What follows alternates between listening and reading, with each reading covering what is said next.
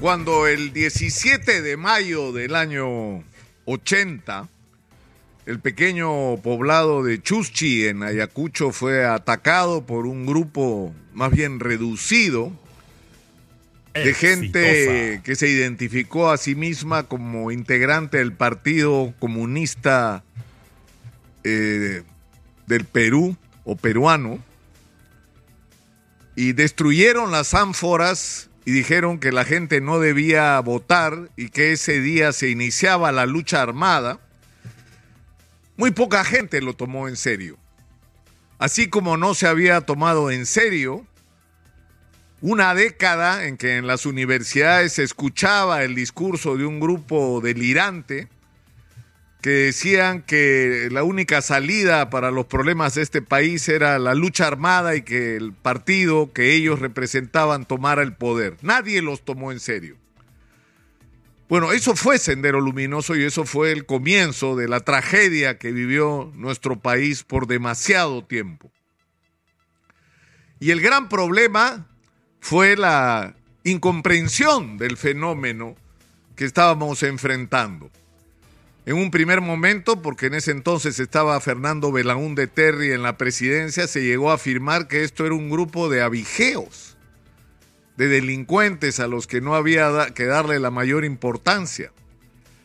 Y esto fue de alguna manera zamaqueado por la realidad cuando este grupo al que no se le dio importancia empezó a matar policías, a robarle sus armas, a tener una presencia muy importante en ocho provincias sobre las que habían trabajado, porque Sendero Luminoso era una facción que venía del Partido Comunista, de la decisión maoísta, y a la vez ellos fueron una decisión del sector o de la facción maoísta que se instaló en Huamanga, en la Universidad San Cristóbal de Huamanga en particular, y utilizando el colegio de aplicación Guamán Poma de Ayala, que trabajaba en las comunidades haciendo extensión educativa, lograron extender también su influencia hacia algunos sectores de la sociedad.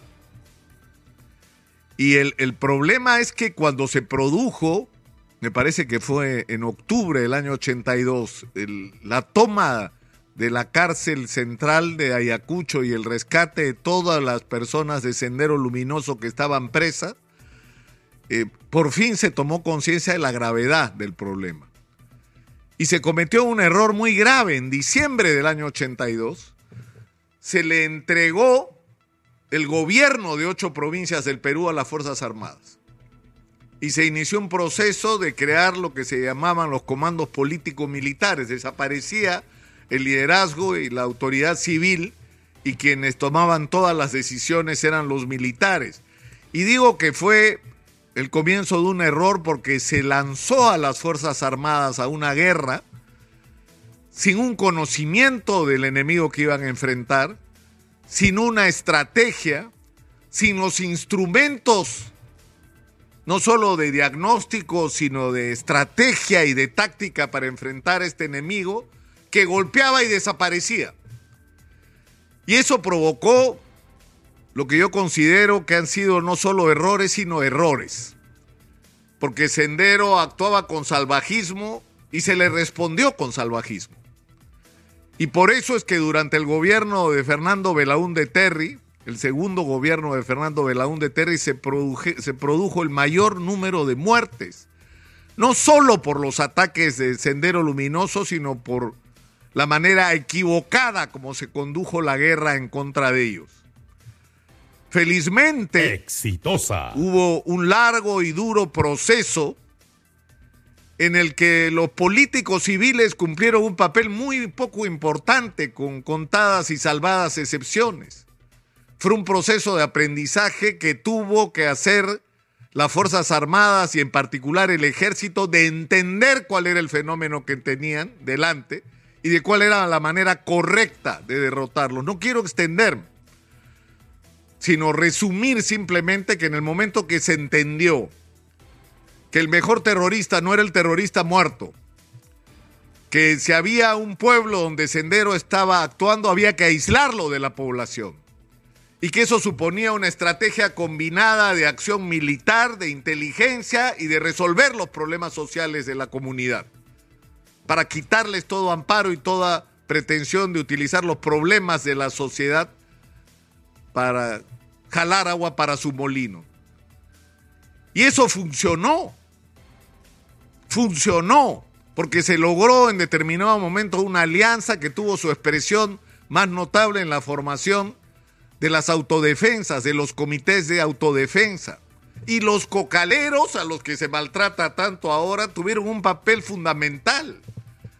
Y las iglesias cristianas tuvieron un papel fundamental en formar estas autodefensas y en solicitarle al, ejército no solamente una alianza, sino las armas para pelear contra Sendero Luminoso y pelearon y derrotaron, encabezados por el ejército a Sendero Luminoso en el campo. Los arrinconaron. Pero este fenómeno que ocurrió en las Fuerzas Armadas ocurrió en la policía.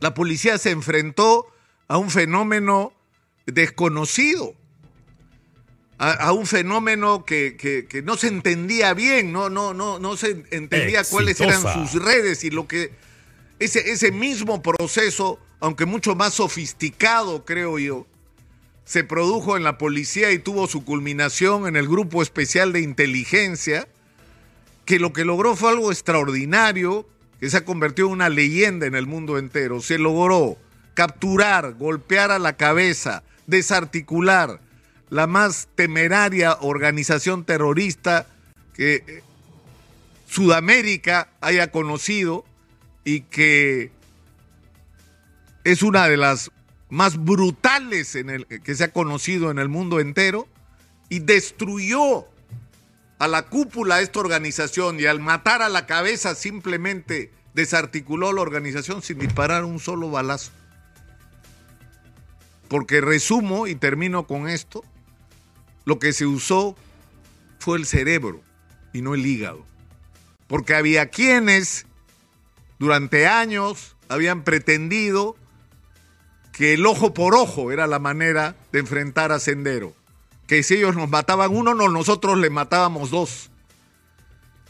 Que si ellos nos metían un bombazo, nosotros íbamos y capturábamos a todo aquel que fuera sospechoso cometiendo incluso barbaridades porque afectaban procesos de investigación que estaban en marcha por la propia policía, que había logrado infiltrar a Sendero Luminoso, que había logrado determinar la ruta que podía llevar hacia la cabeza, que era lo que había que, que capturar y aniquilar. Pero felizmente en este proceso, que yo creo que no tiene que ver con quién estuviera en el gobierno, había un proceso en marcha en el ejército sobre todo, y fundamentalmente en la Policía Nacional que ya era indetenible. Es decir, había miembros notables del ejército y de la Policía Nacional que habían hecho suya la guerra contra Sendero Luminoso. Y yo puedo dar fe de que mucha de esta gente sacrificó años de sus vidas, muchos de ellos sacrificaron a sus familias, no pudieron participar de manera directa en la educación de sus hijos porque estaban 24/7, como se dice ahora, enfrascados en la guerra por derrotar a Sendero Luminoso y lo lograron. Y yo creo que el día de hoy, que se conmemoran los 31 años de la captura de Abimael Guzmán y de la cúpula de Sendero Luminoso, tendríamos que hacer dos cosas. Primero, agradecer porque tenemos que agradecer a quienes nos devolvieron la paz y la tranquilidad a los peruanos, pero tenemos también que aprender de su mensaje. Una vez más, y sobre todo ahora, en que la poca inteligencia y el fanatismo parecen apoderarse de sectores de la sociedad, de recordar que el órgano más importante del ser humano, sobre todo sobre todo para enfrentar situaciones de conflicto, es el cerebro y no el hígado. Es la inteligencia y no el odio lo que permite o lo que permitió derrotar a Sendero Luminoso. Esa es una lección que no tendríamos que olvidar. Soy Nicolás Lúcar, esto es Hablemos Claro, estamos en Exitosa, la voz que integra al Perú.